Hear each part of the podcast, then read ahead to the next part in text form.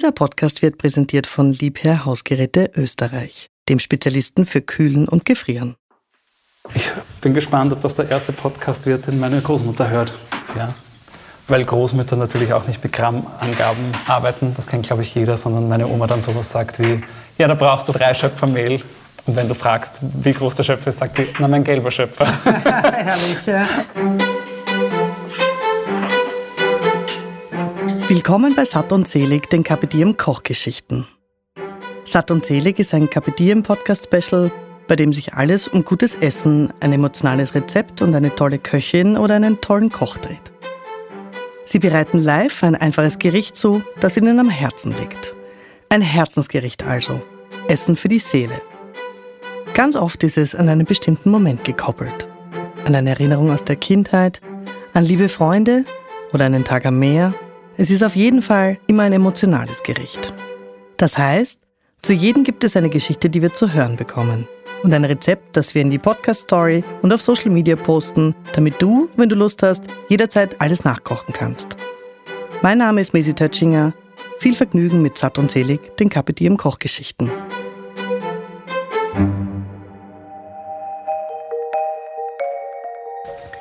Hallo Kevin, ich freue mich sehr, heute hier bei dir zu sein, ähm, bei unserer zweiten Folge der KPDM Satt und Selig Kochgeschichten. Ja, hallo, freut mich, dass du bei mir bist, zu Besuch. Ja, Kevin, wir sind heute bei dir, weil ähm, du sehr gut darin bist, etwas zu kochen. es geht ja bei unserem Podcast immer ums Kochen, ums gute Essen, äh, um die Erinnerung an ein schönes Essen, um Gerüche, um Geschmäcker etc. Und ähm, da dürfen wir heute bei dir sein, weil du seit einigen Jahren ein Kochblogger bist. Kann man das so sagen? Foodblogger sagt man ja eigentlich. Genau, Foodblogger, glaube ich, so die, die Bezeichnung, die die, die richtige Bezeichnung, ein Foodblogger, genau, auch bekannt als The Stepford Husband. Genau. Kevin Ilse kommt ursprünglich aus Steyr in Oberösterreich und betreibt seit zwölf Jahren den Blog The Stepford Husband, auf dem er vor allem Rezepte veröffentlicht. Früher war er Moderedakteur bei einem Lifestyle-Magazin, hat aber immer schon gerne gekocht und sich dann zu einem für ihn passenden Zeitpunkt als einer der ersten Foodblogger in Österreich selbstständig gemacht. Mein Name ist Mesi Tötschinger, ich leite die Digitalabteilung im Red Bull Media House in Wien. Ich koche privat sehr gerne und auch viel und ich bin eine von zwei Hosts im Podcast Satt und Selig. Mein Plan als passionierte Hobbyköchin ist es in jeder Episode anhand der Zutaten möglichst rasch das Rezept zu erraten. Wie gut es bei meinem ersten Einsatz geklappt hat, das könnt ihr gleich hören. Das Spannende ist, ich weiß ja noch nicht, was du kochen Ganz wirst. Genau. Ähm, Gott sei Dank weißt es du, hoffentlich. Aber ähm, die Idee ist eben, dass du uns jetzt sozusagen langsam zu diesem Gericht hinführen wirst. Ähm, aber vielleicht erzählst du mal, ich sehe es ja hier schon stehen, ähm, wo wir hier eigentlich sind. Das nennt sich Pension Ilse. Wir dürfen hier bei dir in der Küche sein, aber was ist die Pension Ilse eigentlich? Die Pension Ilse ist mein Fotostudio. Wir sind hier im sechsten Bezirk äh, in Wien. Hier arbeite ich und verbringe einen Großteil meines Lebens, wenn ich nicht bei meiner Familie bin. Also hier entstehen alle Gerichte sowohl für meinen Job, wenn ich für Magazine arbeite, als auch äh, für den Blog passiert hier sehr viel. Und ja, hier, wir sind in einer alten Seidenfabrik, wo hier, ist eine der ersten Seidenfabriken Wiens gewesen. Äh, die jetzt leer stand und seit ein paar Jahren ähm, sind hier viele Kreative und unter anderem ich. Gut, ich würde sagen, wir gehen jetzt mal zu den Ingredienzien, die du mitgebracht hast und ähm, du zählst uns mal auf, was wir heute alles brauchen werden. Sehr gerne. Äh, wir brauchen heute, es sind eigentlich nicht viele Dinge, die wir brauchen. Äh, wir brauchen ein Mehl. Ich habe hier ein glattes Weizenmehl, das Rezept kann ich gleich sagen, kann man zum Beispiel auch mit einem glatten Dinkelmehl machen. Ähm, die kann man recht gut gegeneinander austauschen, wenn jemand gerne lieber Dinkel verwenden würde. Wir haben eine äh, Butter, einen Sauerrahm, Essig, äh, Sultaninen und da drüben steht dann noch eine Schale mit Äpfeln. Äh, was wir dann noch brauchen, ist ein bisschen Zucker. Ich verwende einen Rohrzucker und ein bisschen Zimt. Spannend. Also ich würde jetzt ähm, fast sagen, es geht in die süße Richtung. Wäre jetzt meine richtig. erste Intention. Äh, aber der Essig verwirrt mich. Ähm, insofern könnte ich jetzt noch nicht sagen, was es wird. Äh, liegt aber vielleicht auch daran, dass ich einfach nicht weiß, was es wird, weil das vielleicht, ähm, ist das ein Familienrezept? Es ist ein Familienrezept. Tatsächlich, äh, es ist ein altes Familienrezept von meiner Oma. Es ist eines meiner Lieblingsrezepte von ihr und es ist auch das erste Rezept bei mir am Blog. Oh, wie schön. Okay, das ist richtig viel Geschichte in dem Rezept. Ähm, du bist aus welchem Bundesland Österreichs? Ich komme aus Oberösterreich, aus dem kleinen Städtchen Steyr. Ah, wie schön. Und das heißt, die Oma, es ist auch, hat es auch was mit Oberösterreich zu tun oder ist es wirklich eher dem Kopf deiner Großmutter entstanden? Äh, ich glaube, es ist so ein bisschen eine Mischung. Eine Mischung, okay. Sehr nett. Ja, wunderbar. Ich würde sagen, dann ähm, beginnen wir womit? Äh, wir machen zuerst einen Teig. Okay, wir machen den Teig. Genau, dazu brauchen wir erst einmal 360 Gramm vom Mehl. Es ist übrigens ein glattes Typ 700er Mehl. Habe ich gestern lustigerweise in einem Gespräch erfahren, dass das eine äußerst gute Mehlsorte ist, Typ 700. Ja, ganz genau. Die ist besonders fein. Äh, die kann man wunderbar, ich muss mich ja konzentrieren, dass ich richtig abmesse und rede. Ähm, die, kann man, die verwendet man für alles, also für feine Teige ist die super. Das ist eh so. ein gutes Stichwort. Kochen und Plaudern, ist das etwas, was du normalerweise gern tust? Ja, eigentlich sehr gerne, wobei ich dann immer aufpassen muss, dass keine Fehler passieren. Verstehe ich, geht mir ähnlich. Eigentlich ist das immer sehr nett, oder wenn man so in einer großen Küche, wie wir jetzt hier sehen, mit viel Platz und stehen Menschen rundherum und man kocht, aber zugleich ist gerade beim Backen die Konzentration gefragt. Ja, weil gerade beim Kochen kann man dann schnell mal Fehler äh, wieder korrigieren, aber beim Backen soll man sich dann doch... Zucker statt Salz, Salz genau. statt Zucker und so weiter. So, äh, das Mehl kommt in einer großen Rührschüssel. Man kann den Teig natürlich auch in, äh, mit, der, mit, einer Küchenmaschine machen. Das mache ich normalerweise, muss ich gestehen. Da geht es ein bisschen schneller und einfacher. Heute setzen wir aber die Hände ein. Äh, ich schneide die, die Butter, den großen Block, in kleine Würfel. Dann lässt er sich besser unterarbeiten. Das funktioniert entweder mit einem großen Messergut oder auch mit einer Metallteigkarte. Dann kann man einfach kleine Würfel runterstechen. Wichtig ist wahrscheinlich auch, dass die Butter schon ein bisschen früher aus dem Kühlschrank genommen wurde. Ja, es ist eine Art Mürbteig, den wir machen. Von dem her kann sie ruhig ein bisschen kälter sein. Okay. Äh, sie wird beim Verarbeiten dann eh ein bisschen weich. Da muss man auch aufpassen, dass sie nicht zu weich wird. So. Und das ist eine ganze Butter, das heißt, es sind 250 Gramm Butter. Ganz genau. Gesagt? Das ist das Praktische bei dem Rezept, da gibt es dann keine, keine Reste. Mhm. So, äh, bevor wir die restlichen Zutaten zu, äh, dazugeben, mhm. äh, wenn ich sowas mit der Hand mache, ähm, dann schaue ich, dass ich die kleinen Butterwürfeln immer so ein bisschen zerteile mhm. und dass jedes von, Butter, äh, von Mehl bestäubt ist, dass mhm. sie nicht mehr so aneinander kleben. Bist du generell jemand, der gern süß kocht oder ist das etwas Ausgeglichenes, süß und bekannt? Ähm, ich backe und koche sehr selten süß, obwohl ich es sehr gern esse. Mm, okay. Aber äh, mit zwei kleinen Kindern zu Hause versuchen wir den Zuckerkonsum auf ein Minimum zu halten. Verstehe ich, soweit es halt geht, oder? Hin und wieder darf schon was Süßes sein. Hin und wieder darf Süßes sein und dann sind es auch oft die Klassiker bei uns zu Hause. Unsere größere Tochter liebt zum Beispiel den Kaiserschmarrn. Ah, herrlich, wer nicht. Ja. Da stimmt nämlich absolut, der Kevin und dein Instagram-Account ist dafür bekannt, dass es sonntags immer Pancakes gibt bei deiner Familie, ne? Das stimmt, das hat sich in unserem Leben und damit irgendwie auch im Instagram-Kanal bei mir äh, als Fixum etabliert. Jeden Sonntag gibt es Pancakes. Wir lieben, also vor allem unsere Tochter liebt sie recht pur ah. mit äh, Ahornsirup. Ich mache ganz klassische Buttermilch-Pancakes eigentlich. Okay. Kriegen die dann noch mehr Fluffigkeit quasi mit Buttermilch? Ja. Ah, dann okay. Ganz genau. Gut, du knetest hier schon ein bisschen die Butter ins Mehl. Genau, ich verknete einmal grob die Butter ins Mehl, dass sich das ein bisschen verbindet. Das muss noch nicht zusammenkommen zu einem Teig. Mhm. So. Sollen es nur so grobe Flocken werden, dann lässt er sich später schneller verarbeiten, sonst klebt später alles so zusammen. Mhm. So. Und wann hast du denn so die, die Liebe fürs Kochen entdeckt, so ungefähr? In der Kindheit, so ähnlich wie deine Tochter jetzt schon mit dir, mit deiner Mama oder kam das später? Ich habe tatsächlich schon sehr früh ähm, zu kochen begonnen oder mich dafür begeistert. Ich weiß auch, ich hatte in meinem Kinderzimmer so einen kleinen Ofen, der so ganz le leicht warm wurde. Da habe ich immer Haferflocken warm gemacht und so gespielt, wenn ich groß kochen ah, würde. wie nett. Also es war schon immer irgendwie ein großes Thema. Gerade meine Großmutter hat halt sehr viel für mich gekocht. Meine Mutter war berufstätig und die hat sozusagen mittags dafür gesorgt, dass ich was zum Essen habe. Und der habe ich auch immer schon gern zugesehen und auch geholfen.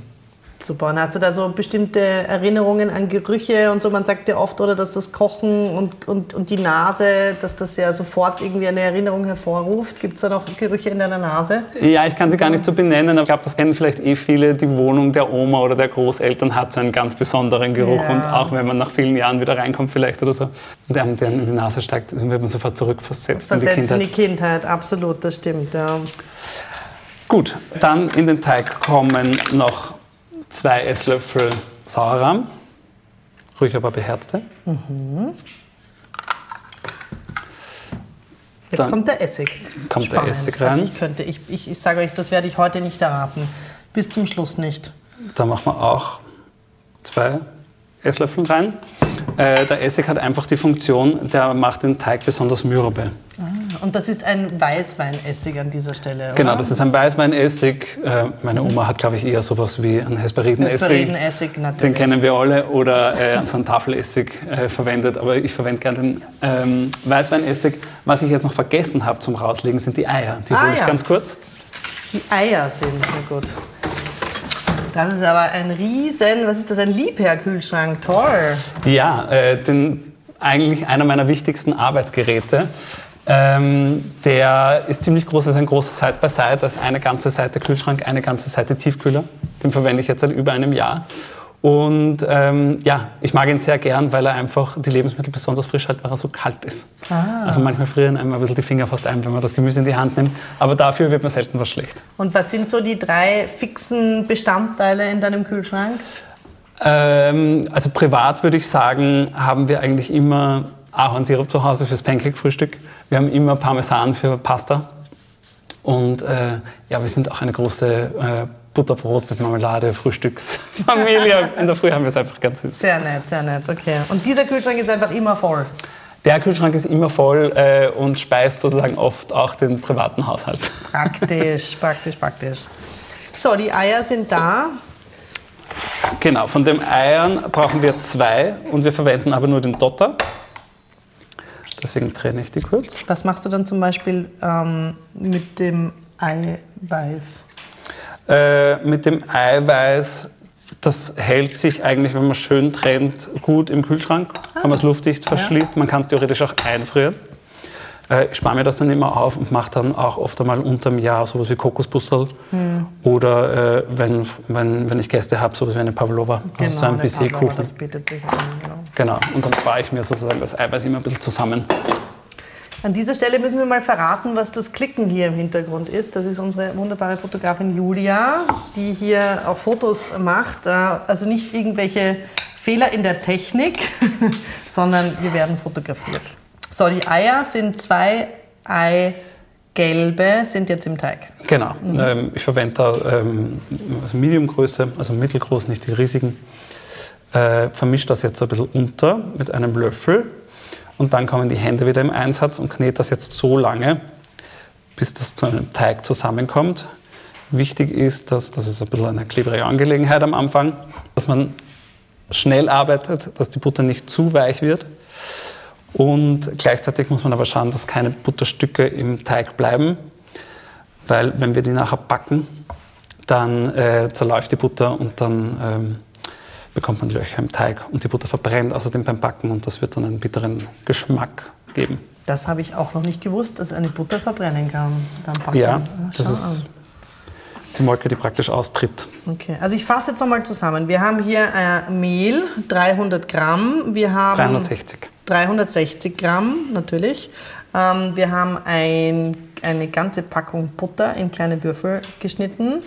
Wir haben zwei Esslöffel Essig, Weißweinessig und zwei beherzte Löffel Sauerrahm und zwei Eigelb. Ganz genau. Perfekt damit man weiß, wo wir jetzt gerade ungefähr stehen. Und jetzt wird das schön geknetet. Und genau. wie gesagt, du machst das mit der Hand. Ich mache das ja eigentlich auch immer ganz gern mit der Hand. Ja, ich mag Teig. Dann hat man ein Gefühl dafür, wo man gerade beim Teig steht.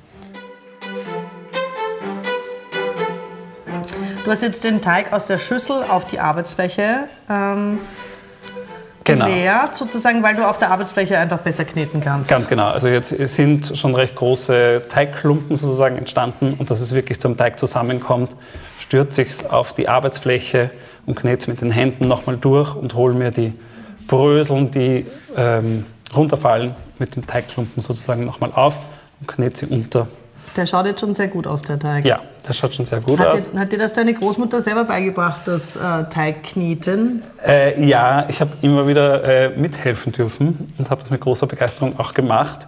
Das Rezept sozusagen, äh, also als Kind denkt man natürlich nie an Rezepte.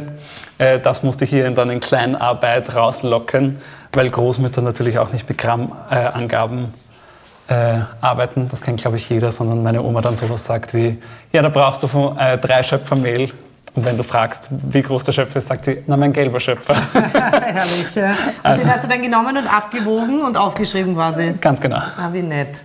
Aber hast du jetzt heute für uns das Mehl, die 360 Gramm, abgewogen, um, damit wir fürs Rezept die Angabe weitergeben können? Oder würdest du es für dich selber auch noch immer abwiegen? Ich wiege es für mich selbst auch oh. immer noch ab. Also gerade beim Backen finde ich es halt sehr wichtig, sich an Rezepte zu halten und genau zu arbeiten, weil sonst schnell schiefgehen kann. Sonst geht es schief. Absolut. Man merkt, man muss trotz Rezept, finde ich, immer so ein bisschen auch mit den Sinnen arbeiten und schauen, ist der Teig zu trocken. Da braucht man halt oft ein bisschen Erfahrung, äh, weil auch jedes Mehl sich anders verhält, auch wenn das gleiche draufsteht. Aber mit genauen Grammangaben tut man sich schon um einiges leichter. Das stimmt wohl. Der Teig schaut gut aus, wird jetzt. Genau, den schneiden wir jetzt in zwei Teile, weil von dem, was wir backen, gibt es zwei Stück. Jetzt hole ich kurz. Einmal mit Sultaninen und einmal ohne. Das äh, ich rate nur. Können wir uns jetzt ausmachen, äh, ob du ein Sultaninen-Fan bist oder nicht? Ich persönlich mag sie sehr gerne. Äh, ich, ich, nähere mich diesem Thema der Sultaninen und Rosinen, weil ich mich dem nicht so verschließen möchte, weil ich gerade letztens auch diskutiert habe über den Google-Hupf und den äh, dass der, und Kaiserschmarrn, dass man sogar sagt, man, auch wenn man Rosinen nicht mag, soll man sie im Kaiserschmarrn dazu tun, weil sie etwas sozusagen Düfte hergeben oder einen Geschmack mhm. zufügen, der sonst im Kaiserschmarrn fehlen würde. Also ich mache mich den Rosinen weiter auf. Aber was ist denn der Unterschied zwischen Sultaninen und Rosinen? Weißt du es? Das ist anscheinend irgendwas mit Kernen und nicht Kernen, keine Ahnung. Ja, ich dachte auch jetzt spontan, dass es die, die Traubenart ist oder irgendwie sowas ja, vielleicht. Oder ich, das ich eine... dachte hell und dunkel oder sowas. Ja. Der Teig, Teil 1, ist schon in einer Frischhaltefolie. Teig 2 kommt auch in eine Frischhaltefolie. Genau. Warum? Ähm, weil der jetzt äh, rasten muss. Wir stellen ihn im Kühlschrank kalt. Das sollte mindestens einmal drei Stunden passieren. Äh, das wird heute ein sehr, sehr langer Podcast. Nein, wie es sich für eine Kochshow gehört, habe ich da was vorbereitet. Natürlich. Ähm, ich packe es in Frischhaltefolie heute. Man kann es natürlich auch in Bienenwachspapier oder ähnliche Behältnisse füllen. Es muss einfach nur luftdicht umschlossen sein. Wenn, ich drücke es immer gleich, gern gleich ein bisschen flach und in eine rechteckige Form, weil wir walken es später aus und da soll der Teig am Ende auch rechteckig sein. So tue ich mir gleich leichter, wenn ich das gleich so form. Und das hast du auch gelernt oder hast du dir das selbst beigebracht? Das habe ich auch gelernt, aber nicht von meiner Oma. Was man halt so lernt über die Jahre. Genau. Zurück in den Kühlschrank, in den sehr kalten. Hast du da verschiedene Abteilungen im Kühlschrank, der nicht so kalt und kalten Abteilung? Oder? Ja, also unten habe ich äh, die Biofresh-Schubladen, so heißen die. Die sind optimal, die sind bei 0 Grad und sind optimal für Fleisch, Fisch, aber auch Gemüse. Der Teig äh, kann aber ein bisschen wärmer, bei 5 Grad sozusagen in den oberen Fächern lagern. Okay. Würde sich sogar heute noch draußen ausgehen, 5 Grad. Das stimmt allerdings. so, äh, als nächstes, jetzt mache ich kurz die Arbeitsfläche ein bisschen sauber. Ja. Ganz wichtig beim Kochen, immer dazwischen sauber machen. Ganz genau. Mit deinen Kindern hast du dieses Rezept auch schon gekocht? Essen die das auch schon so gerne? Oder? Ja, für meine Kinder habe ich es auch schon gekocht. Äh, die essen es auch tatsächlich gerne. Äh, und meine große, also die kleine nicht, weil die ist erst zehn Monate alt, ja. aber äh, die große isst sehr gern und die hilft auch sehr gern mit in der Küche. Aber nett. Die ist eine begeisterte Köchin auch schon und kennt sich fast besser aus wie mein Mann. sehr nett. So. Kevin, kannst du dich noch daran erinnern, wann du das erste Mal das gegessen hast, das wir heute essen werden? Oder ist das schon zu lange her? Äh, ich muss sagen, ich glaube, das ist sozusagen, also das ist wirklich ein Rezept, was bei uns schon immer gibt und was auch nur die Oma backt. Ähm, deswegen kann ich dir jetzt kein Alter sagen oder einen Moment, aber es ist einfach schon immer sozusagen Teil meines Lebens äh, und das ist, glaube ich, auch einer der Gründe, abgesehen vom Geschmack, dass es einfach gut schmeckt, ähm, dass ich es gern backe und vor allem esse. Hat es deine Mama auch übernommen? Nein. Nein, also das wurde, gibt dann nur über zwei Generationen weitergegeben. Ja, sozusagen meine Mutter hatte halt den Luxus von meiner Oma, die gleich in der Nähe wohnt und wenn sie was in diese Richtung gebraucht hat, hat sie gesagt, back mir das. Back mir das, genau, ja. Und ich, äh, dadurch, dass ich halt weggegangen bin aus Oberösterreich und von zu Hause, vor vielen Jahren mittlerweile, ähm, bin ich irgendwann in die Not gekommen, die Sachen von zu Hause essen zu wollen. Also habe ich meine Oma angerufen bzw. sie besucht und gesagt, wie hast du das immer gemacht? Ja, genau. Äh, und ja, manche Sachen hat sie mir verraten. So, jetzt hm, bist du schon beim Äpfelschälen. Was haben wir denn hier für Äpfel? Genau, das sind Jonagold äh, aus der Steiermark. Äh, die habe ich noch bekommen. Äh, die, sind, die eignen sich ganz gut für das Rezept, weil sie eine gute Säure haben und nicht zu süß sind. Weil durchs Backen, also die Äpfel werden gebacken auch, werden sie noch süßer und ähm, deswegen ist es gut, wenn die, Säure, äh, wenn die Äpfel ein bisschen eine Säure haben. Ich kann mich erinnern, meine Eltern hatten früher im Haus einen, äh, ich weiß gar nicht, ob das einen Klarapfelbaum. Das waren so ganz kleine, saure, hm, ja. äh, grüne Äpfel. Ähm, die hat meine Oma früher mal verwendet. für dieses wurden, Rezept? Für dieses Rezept. Und die wurden sozusagen im Herbst, wenn die ganzen Klauäpfel vom Baum gefallen sind, von der halben Familie verarbeitet und eingefroren und bereit gemacht für dieses Rezept. Dieses Rezept. Also jetzt glaube ich, dass ich der Sache ja ein bisschen näher komme, weil man müsste jetzt sehen, und deswegen beschreibe ich es, wie du die Äpfel schälst. Du schälst sie nämlich im Ganzen. Ganz genau. Ja, also es kommt wirklich nur die Schale weg, es ist der Stängel drauf, es ist oben rund um den Stängel noch ein bisschen Schale vorhanden. Es ist auch unten noch alles da. Also es wird wirklich nur der Apfel als, als, als solcher geschält wo ich ja jetzt sozusagen die Vermutung eines Bratapfels hätte. Das geht in die falsche Richtung. Geht in die falsche Richtung, okay, spannend. Na gut, ich lasse mich weiter überraschen. Aber es werden auf jeden Fall ganze Äpfel geschält. Die werden wir nicht schneiden oder werden wir die noch Doch, die werden wir noch schneiden. Die werden wir noch schneiden. Das heißt, das war eine kurzzeitig falsche Fährte. Zwecks der Effizienz. Ich versuche immer einen, sozusagen einen Arbeitsschritt durchzumachen, wie alles zu schälen und dann äh, entsprechend zu schneiden. Das ist ein sehr guter Punkt, weil das wäre meine nächste Frage gewesen. Äh, Äpfel schälen und schneiden kann ja durchaus äh, ein bisschen anstrengend sein, weil man ja Gehäuse und so weiter hat und das ja entfernen muss. Das heißt, dein Tipp wäre hier zuerst einmal alle Äpfel schälen. Alle sind in dem Fall ein Kilo, ist das? Das ist circa ein Kilo. Also das äh, sind mehr Äpfel, habe ich hier, aber ich schäle jetzt ungefähr ein Kilo. Ein Kilo? Ich mache mal ungefähr sechs, die haben gute Größe, sechs Äpfel. Äpfel. Mhm. Und dann schälst du sie zuerst und dann werden sie weiterverarbeitet. Ganz genau. So. Du musst ja aufpassen, dass die nicht allzu schnell ihre Farbe verlieren. Ne? Ja, das stimmt, wobei es bei dem Rezept, muss man sagen, nicht so schlimm ist, wenn sie ein bisschen anlaufen. Ja. Äh, wenn die Äpfel aber eine gewisse ähm, Säure haben, dann passiert das auch nicht so schnell. Okay. So. Ah. Man kann sie natürlich auch mit einer Küchenmaschine. Ja, also man soll sie nicht fein reiben, aber es gibt ja auch welche mit so Zacken, die das dann stifteln, grob. Ich wollte nämlich gerade sagen, weil du nimmst jetzt ein ähm, scharfes Messer, nimmst den Apfel und machst, schneidest kleine Stücke raus aus dem Apfel, Genau, also praktisch so ein bisschen dünnblättrig schneiden. Mhm.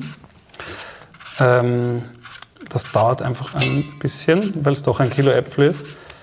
Aber ich schneide es, die müssen nicht gleichmäßig sein, weil wir werden es nachher noch ein bisschen zerkleinern. Mhm. Äh, aber ich mache das sozusagen, das habe ich von meiner Oma gelernt, äh, einfach den ganzen Apfel so rundherum runterschneiden, ja, bis man beim Putz ist dass wir uns nicht gegenseitig schneiden. Also ich darf dir ein bisschen helfen, Kevin. Ich habe jetzt ungefähr ja. gesehen, wie du es machst und sollte es hoffentlich hinkriegen. Genau. So. Und du kochst jeden Tag? Ich koche eigentlich jeden Tag. Ähm, das heißt beruflich oder privat oder beides? Beruflich koche ich nicht jeden Tag, weil es halt auch Tage gibt, wo man einfach nur am Computer sitzt. Ja, stimmt. Auch leider natürlich. in meinem Job. Ähm, aber bei uns wird eigentlich fast jeden Tag frisch gekocht, ja. Zu Hause. Und weil du das vorher schon so ein bisschen angekündigt hast, da bist eher du dafür zuständig. ja, da bin eher. Wir haben eine klare, wie soll ich sagen, Aufgabenverteilung. Ja. Äh, und ich bin für die Küche zuständig. Mein Mann sagt zwar immer wieder mal zu mir, er hat ein schlechtes Gewissen und lass mich auch mal kochen. Aber ich, bin da, ich habe da dann doch meine eigenen Vorstellungen. Und ich muss auch sagen, mir geht es halt leichter von der Hand. Ja, aufgrund von meinem Beruf und von meiner Leidenschaft, Leidenschaft dafür. Sicher. Ähm, deswegen macht es mir eigentlich auch nicht viel aus. Viele fragen mich dann immer, nervt dich das nicht zu Hause auch noch zu kochen, äh, wenn du schon den ganzen Tag im Studio kochst? Aber eigentlich muss ich sagen, macht es mir auch da noch Spaß. Und ähm, was ja auch oft äh, vielen Leuten irgendwie so geht, dass sie dann gar nicht mehr wissen, was sie kochen sollen. Wo holst du da deine Inspiration fürs Essen und fürs Kochen und für die ja, guten Sachen? Ja, ich muss zugeben, ähm, mir geht das natürlich teilweise auch so. Ähm, ich finde am Kochen das Schwerste ist, sich zu überlegen, was man kocht, vor allem wenn es schnell gehen muss. Ähm, Inspiration hole ich mir halt von überall. Das von Blogger, Kollegen im Internet, äh, von Restaurants, wenn ich essen gehe, ähm, von Geschichten, die mir Leute erzählen, Kochbüchern, die ich lese. Also es kann irgendwie von überall kommen. Auch von der Arbeit, wenn ich für, für Magazine Rezepte vorgegeben bekomme, äh, ziehe ich mir da Entschuldigung, auch oft was raus. Mhm. Bei mir ist jetzt tatsächlich, ich habe es gerade geschafft, dass mir ein Stück Apfel in den Ärmel hineingesprungen ist. Das ist eine wahre ja, Kunst. Interessant, ja. Also ich habe ihn jetzt schon auf die Seite gelegt. Hm. Du und Kevin, geht ihr gerne am Markt, so mit der Familie am Wochenende einkaufen, Inspiration holen fürs Kochen? Ja, äh, wir sind große Marktgeher. Wir sind eigentlich jeden Samstag sozusagen mit der ganzen Familie am Markt. Ähm, eben so ein bisschen durchspazieren, schauen, was es gerade gibt, was es hat gerade Saison, ähm, mit den verschiedenen Produzenten reden. Wien ist da ja super aufgestellt. Ich glaube, es gibt ja in jedem Bezirk einen Markt. Bei uns in der Nähe gibt es mehrere, die wir abwechselnd sozusagen besuchen. Und Markt ist auch irgendwie so ein netter Zeitvertreib. Da gehst du ja nicht nur hin zum Einkaufen, sondern da gibt es dann oft Kaffeehäuser, da kannst du ein bisschen frühstücken gehen, ist oft der Spielplatz dabei für die Kids. Also es ist ja einfach ein Ort, der nicht nur wo du genießen und einkaufen kannst, sondern einfach nett Zeit verbringen, auch mit der Familie, finde ich. Total. Und man hat eben auch diese verschiedenen Gerüche oft in der Nase, wenn man so auf den Markt geht und da ist der Käse und da ist ein bisschen das frisch gebackene Brot und da sind die Süßigkeiten. Also schlimm ist es ja, wenn man hungrig auf den Markt geht, weil da geht man mit wesentlich mehr Lebensmittel, als man wollte, wahrscheinlich wieder nach Hause. Das stimmt, deswegen ist bei uns der erste Stopp immer der Bäcker, wo wir unser Gipfel kaufen. Der erste Hunger ist sozusagen gestillt und genau. dann, und dann geht es weiter. Genau, dann trifft man oft noch jemanden, der, dann kann man den gleich fragen oder die, was kochst du heute? Ja, auch praktisch, ganz genau. Das heißt, oft äh, holt man sich die Inspiration von den anderen Marktgehern. Absolut. So, jetzt, wir, jetzt haben wir den letzten Apfel quasi ge was haben wir denn, denn jetzt eigentlich geblättert? Ja, blättrig geschnitten, sage ich jetzt mal. Ja. Teilweise sind sie recht groß. Äh, meine Oma macht das auf eine ganz besondere Weise. Die, also schneidet das so wie wir mit einem Messer grob runter und dann nimmt sie ein Pfannenmesser aus Metall und sticht einfach so ein paar Mal rein. Ähm, dass das äh, einfach kleiner wird. Na, das ist das fand ich äh, einen lustigen Idee. Schmäh irgendwie von ihr. Ja, praktisch. Also einfach so ein, wie du sagst, Pfannenwender, Heber. Und jetzt nochmal alles durch. So, ich denke, das schaut jetzt gut aus. Also quasi nochmal so richtig in die, ja, die großen Stücke nochmal mit der Hand ja. verkleinern. Dass wir nicht alles zu Mus verarbeiten, wenn noch was Großes dazwischen mhm. ist, machen wir das nochmal mit dem Messer kurz kleiner. Wunderbar. So, jetzt wird das Ganze gewürzt. Du hast sozusagen. auch das Rohr schon vorgeheizt. Genau, ich habe das Rohr vorgeheizt auf 250 Grad Oberhitze. Das, was wir backen, backen wir sehr heiß. Und wie meine Oma sagt, gar. Gar, okay. Gar. Also schnell obi. Schnell, genau. runter, schnell runtergebacken. Genau, der Teig muss lang gehen äh, oder lang, lang rasten. Mhm. Ähm, wir können, also drei Stunden, sage ich mal, es muss. Mhm. Äh, ich mache das meistens über Nacht. Das heißt, ich mache das am Vorabend, mhm. lege es im Kühlschrank und dann am nächsten Tag wird gebacken. Wird gebacken. Weil der Teig ist prinzipiell schnell gemacht. Jetzt kommt zu den Äpfeln brauner Zucker. Ganz genau. So, das waren jetzt circa fünf Löffel. Ja, also das kann man, es kommt darauf an, wie süß oder sauer die Äpfel sind und wie süß man es auch selbst haben möchte. Äh, fünf finde ich ist eine ganz gute Menge. Äh, da ist man ganz gut dabei. Ähm, ich verwende äh, braunen, feinen Zucker. Das ist ein bisschen eine Variante. Meine Oma nimmt ganz normalen Zucker, aber ich mag sozusagen diesen leicht karamelligen Geschmack ganz gerne. Das ist das Einzige, was ich bei dem Rezept geändert habe. Dann kommt noch ein bisschen Zimt dazu. So ein kleiner Löffel quasi war das jetzt? Ja, also ich würde so sagen, einen halben bis ganzen Teelöffel. Kommt auch darauf an, wie viel Zimt man gerne isst. Ähm, Wer es gern noch abwandeln will, es wird auch ein bisschen gemahlene Nelke reinpassen. Man könnte ein bisschen Kardamom reingeben oder gemahlenen Ingwer. Also man kann es dann auch solche Sachen ja ganz gut drehen mit Gewürzen. Das ist aber dann schon abseits des Originals. Das wäre dann abseits ja. meines Originals. Okay. Äh, ich bezweifle, dass meine Großmutter jemals mit Kardamom oder Ingwer gekocht sagen, hat. Mit geriebenen Ingwer, also das, das hätte jetzt ein bisschen sehr modern geklungen. Ja, sie ist äh, auch mit ihren jetzt 93 Jahren noch eine moderne Frau, aber für Ingwer hat es dann doch nicht gereicht. ja. Genau, jetzt müssen wir noch entscheiden, Sultaninen ja oder nein. Mhm. Wir nehmen Sultaninen, wir essen das Original natürlich. So, das machen wir ein Mittelding und nicht zu viele. Mhm. So. Und dann nehme ich einen Kochlöffel und verrühre alles ein bisschen. Das ist der Zucker und. Hm, jetzt riecht schon. Jetzt rieche ich ja. schon herrlich diesen Zimt und den braunen Zucker, die Äpfel. Hm. Genau, dass alles so gut vermischt ist, weil wenn wir, das wird die Fülle, dass die jeder Fülle. dann sozusagen Apfel, süßen Apfel mit Gewürzen und ein paar Sultaninen hat. So, jetzt haben wir das Rohr hast du vorgeheizt, hast du gerade gesagt, 250 Grad Oberhitze. Aber was ich ja jetzt eigentlich ähm, dich tatsächlich fragen muss, weil ich war ja ursprünglich sehr ehrgeizig, dass ich anhand der Zutaten, die hier bei dir stehen, eigentlich erraten werde, was wir kochen. Ähm, und dann habe ich es aber spannend gefunden, dich das nicht zu fragen, weil ich immer mehr und mehr draufkommen wollte, was es denn sein könnte. Aber ich muss zugeben, mir ist dieses Gericht nicht bekannt und deswegen würde ich dich jetzt fragen, verratest du uns, was du heute kochst? Es ist lustig, weil ich dachte mir, wenn du die Zutaten siehst, wirst du es sofort wissen. ähm, wir machen ein Apfelschlangel. Ein Apfelschlangel? Ja, das ist ein Verwandter des Apfelstrudels. Äh, Apfelstrudel, also in Wiener Strudel praktisch, macht man ja mit einem ausgezogenen Teig. Äh, und das Apfelschlangel unterscheidet sich eben, dass es so ein Mürbteig ist mit Sauerrahm und Essig drinnen und eben ein bisschen ein dickerer Teig und nicht dieser hauchdünne. Und Schlangel vielleicht, aber ist von der Form dasselbe wie ein Strudel? Genau. Ähm, oft macht man in klassischen Apfelstrudel ja sozusagen wirklich in einer Schlange, in einer Reihen ähm, wir machen zwei Strudel. Kannst sehr nett, sehr nett. Freue ich mich total. Und im Apfelstrudel finde ich auch Rosinen überhaupt nicht störend. Sehr gut. Ja. Jetzt hole ich das, das Geheimwerkzeug, das wir jetzt brauchen. Mit dem hättest du es vielleicht leichter erraten. Ja, ja. Ein Nudelholz. Ja, das stimmt. Auf ein Strudel hätte ich eigentlich kommen können. Ja, aber ich habe irgendwie, da waren diese ganzen Äpfel, die mich dann und der Essig und so weiter. Aber super spannend. Finde ich schön. So, ich habe hier den ähm, vorbereiteten Teig. Ja, ein Blätterteig ist schon nochmal eine andere Geschichte, gell? der ist schon ein bisschen mühsamer. Ein richtiger Blätterteig wäre mühsamer, ja. Ähm, wenn ich diese, den Blätterteig-Geschmack haben will und ihn nicht kaufen will, dann mache ich oft einen Topfenblätterteig. Okay, das musst du uns mal extra verraten. Aber jetzt beschichtest du deine Arbeitsfläche mit Mehl.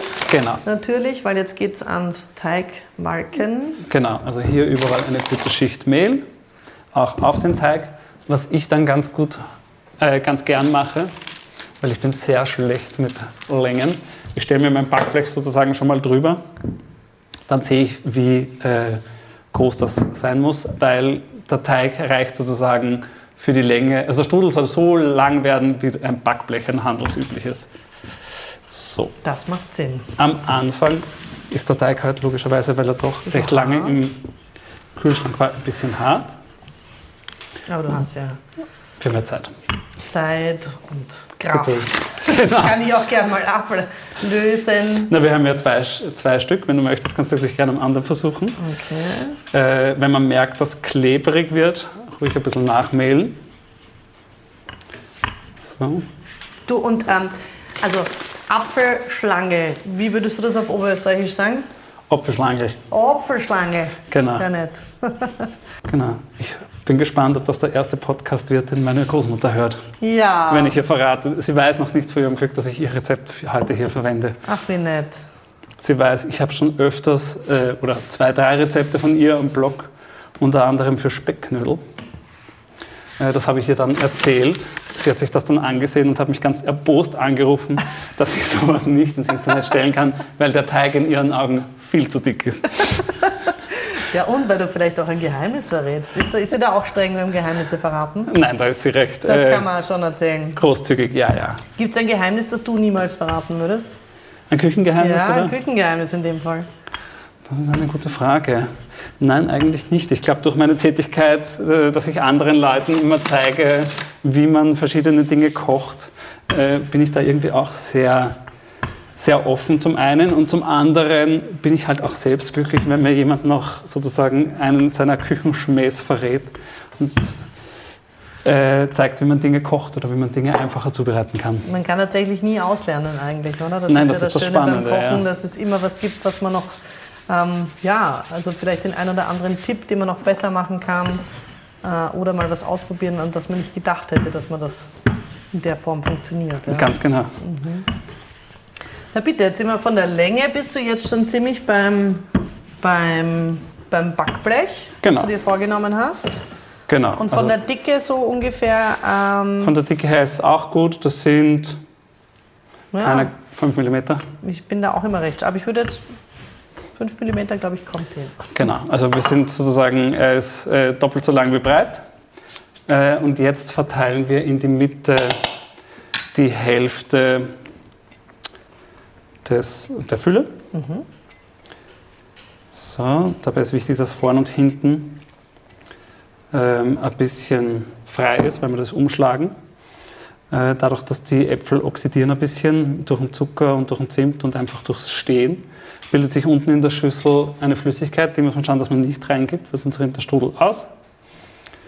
So, wunderbar. So, und dann schlagen wir als erstes die schmale Seite ein und dann die breite. Also auf beiden Seiten rechts und links einmal einschlagen und damit die erste Hälfte, den Zipfel der Äpfel sozusagen bedecken. Genau, und Jetzt. dann schlagen wir die breiten Seiten drüber.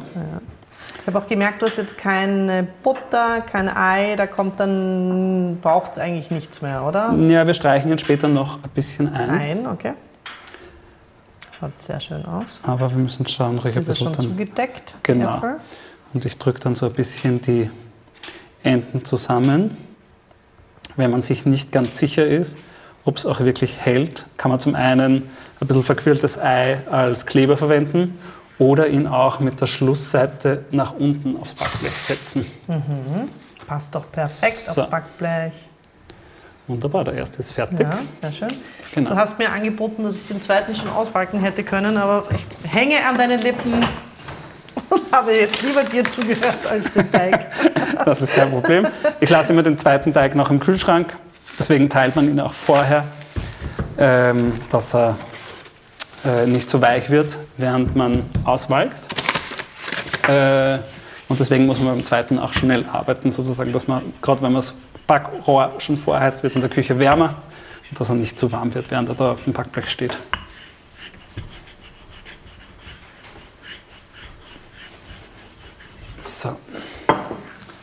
Immer wieder nachmehlen, weil spätestens beim Verschließen merkt man dann, dass er anpickt und dann reißt der Teig.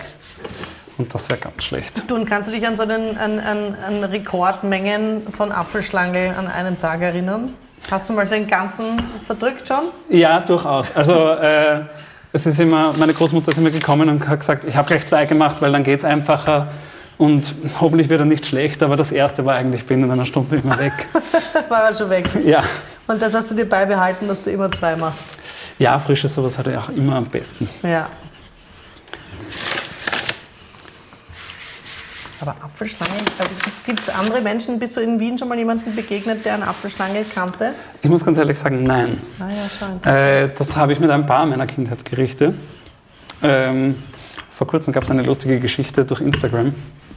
Äh, ich habe schon seit langem jemanden gesucht, der Wurstschüssel kennt. Wurstschüssel. Ja. Ist das, das ein, ein Wurstradl in die Pfanne braten? Ganz genau, dass es sie wölbt und dann wird es Ja. mit Tiefkühlgemüse im Endeffekt gefüllt. Das ist jetzt nicht das traditionelle Gericht, aber dürfte sozusagen ein ziemlicher Trend gewesen sein in den 80ern.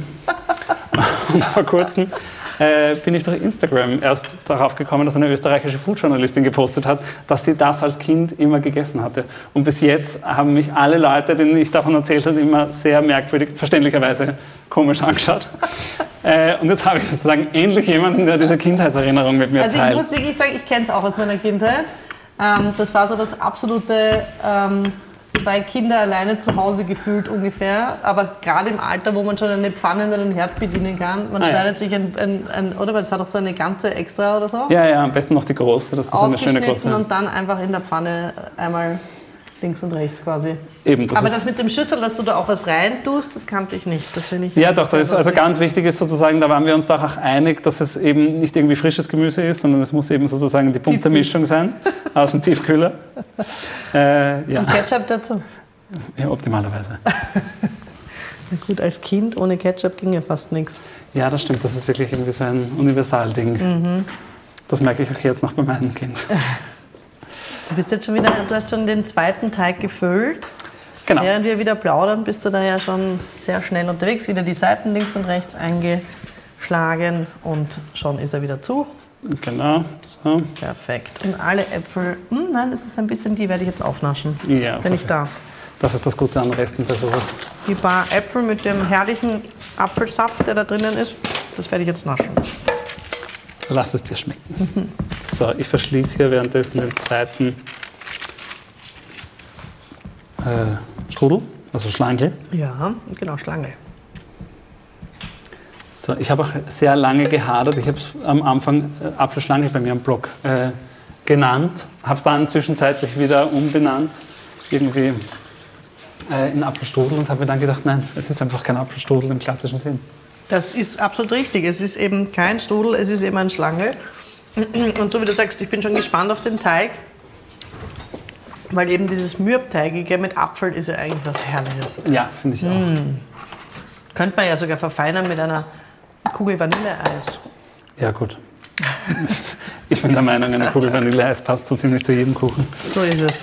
Äh, so, ich verquirle hier noch schnell ein ganzes Ei.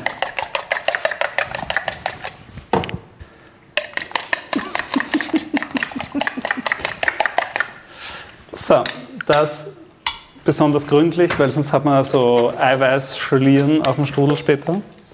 Und dann wird der ganze, das ganze Schlangel damit eingestrichen. Genau, nicht zu dick, dass eine drunter rinnt, sondern einfach nur so ein bisschen. Da kriegt sie schöne Farbe Genau. durch das Ei. So, So, mm, ich bin immer noch am Naschen hier. Ich räume das jetzt weg und schau dir zu. Du bringst es jetzt in den Ofen. genau. Jetzt schieben wir das eben, der Ofen ist schön heiß bei 250 Grad. Schnell rein, nicht zu lang schauen und die Tür offen lassen, dass die Hitze nicht rausgeht. Da, die zwei Schlangen kommen jetzt rein und werden so 20 bis 25 Minuten gebacken, bis sie schön goldbraun sind. Perfekt, kann man einen Kaffee inzwischen trinken. Können wir einen Kaffee inzwischen trinken.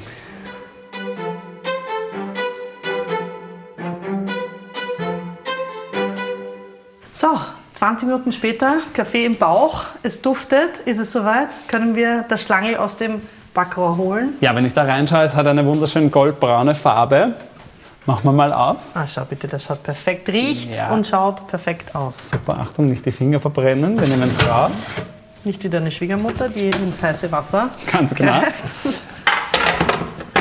So, Oh ja. wunderbar. Es schaut super aus, finde ich. Das lassen wir jetzt noch ein bisschen abkühlen und dann können wir es auch schon anschneiden. Bist du zufrieden mit dem Ergebnis? Ja, ich finde, es schaut gut aus. Ein kleines finde, es Loch haben wir da hinten, muss ich gestehen, aber das passiert. Ja, also das ist eben, also ein bisschen Schönheitsfehler dürfen sein. Ah, Wenn es so schmeckt, wie es riecht, dann ist das perfekt. Leider können das jetzt eben gerade niemand riechen, deswegen beschreiben wir es auch immer so. Aber was wir an dieser Stelle nochmal sagen sollten, ist für unsere deutschen Zuhörerinnen und Zuhörer, äh, Schlange, was könnten das sozusagen übersetzt heißen? Ja, also Schlangel bezeichnet, denke ich, vor allem die Form vom Strudel. Ähm, man kann sich, manche denken sich vielleicht schon, es hat halt diese schlangenförmige Form und dadurch sagt man halt bei uns ein Schlangel. Und Schlange. Sehr nett. Wunderbar, dann können wir es vorsichtig auf eine Platte oder ein Brett heben. Dann kühlt es auch ein bisschen schneller ab.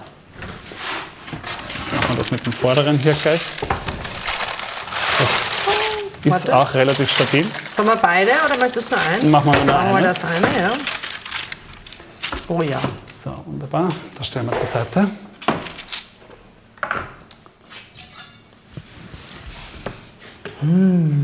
So, ich halte es aber ehrlicherweise nicht mehr aus. Ich, ich, ich würde auch das Risiko eingehen, es noch ein bisschen heiß zu Gut, kosten. dann schneiden Wollen wir mal schon an. anschneiden? Ja. Schneiden wir mal an. So, ganz vorsichtig. Wenn es warm ist, ist der Teig noch ein bisschen instabiler. So, die Äpfel schauen super aus. Die sind schön weich, aber nicht matschig. Haben noch gut die Form behalten. Sehr schön. So, dann habe ich hier einen Teller.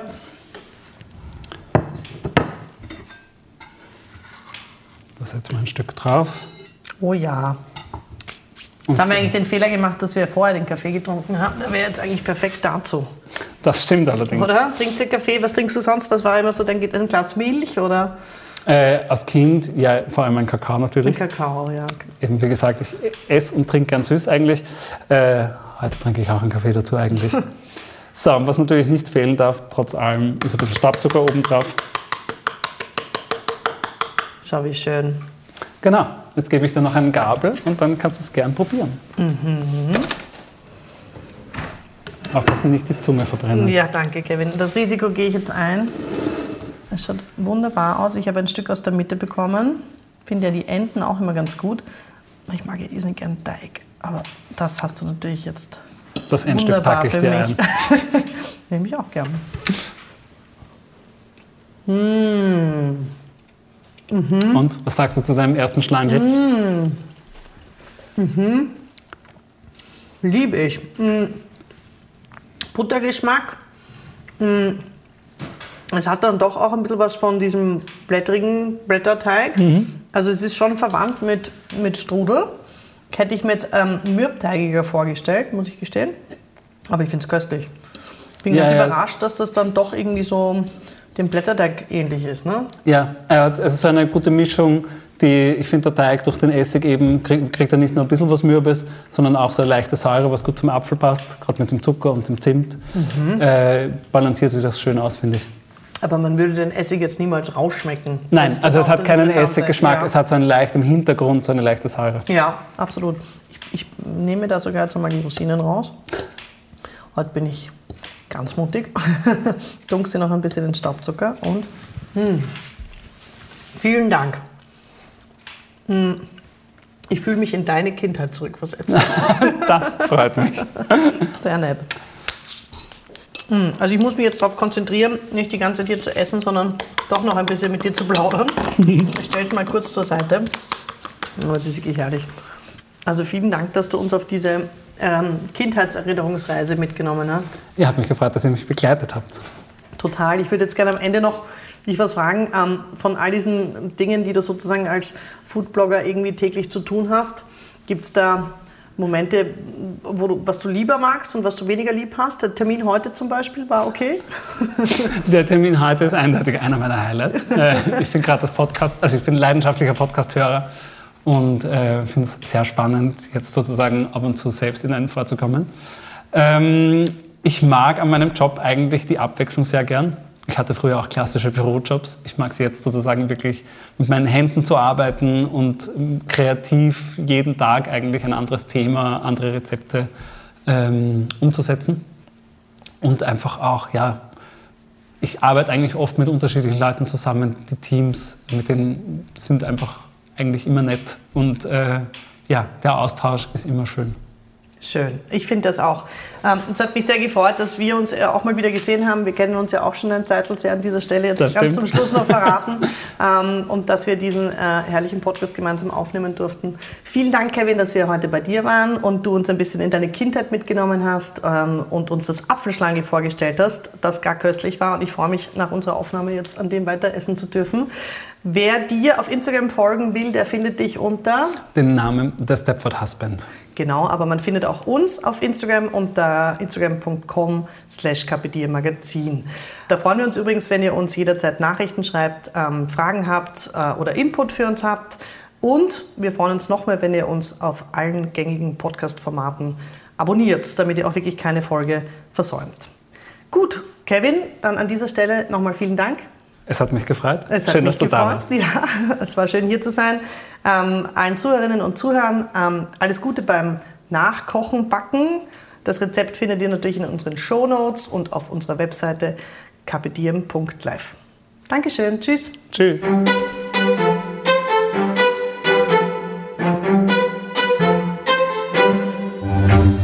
Dieser Podcast wurde präsentiert von Liebherr Hausgeräte Österreich dem Spezialisten für Kühl- und Gefriergeräte. Bei Liebherr Hausgeräte treffen innovative Technologien auf Langlebigkeit und modernes Design, vom stylischen Weinkühler bis zum personalisierten Kühlschrank. Wer die ganze Produktvielfalt entdecken und noch tiefer in die Welt der Frische eintauchen will, klickt sich am besten rein auf home.liebherr.com.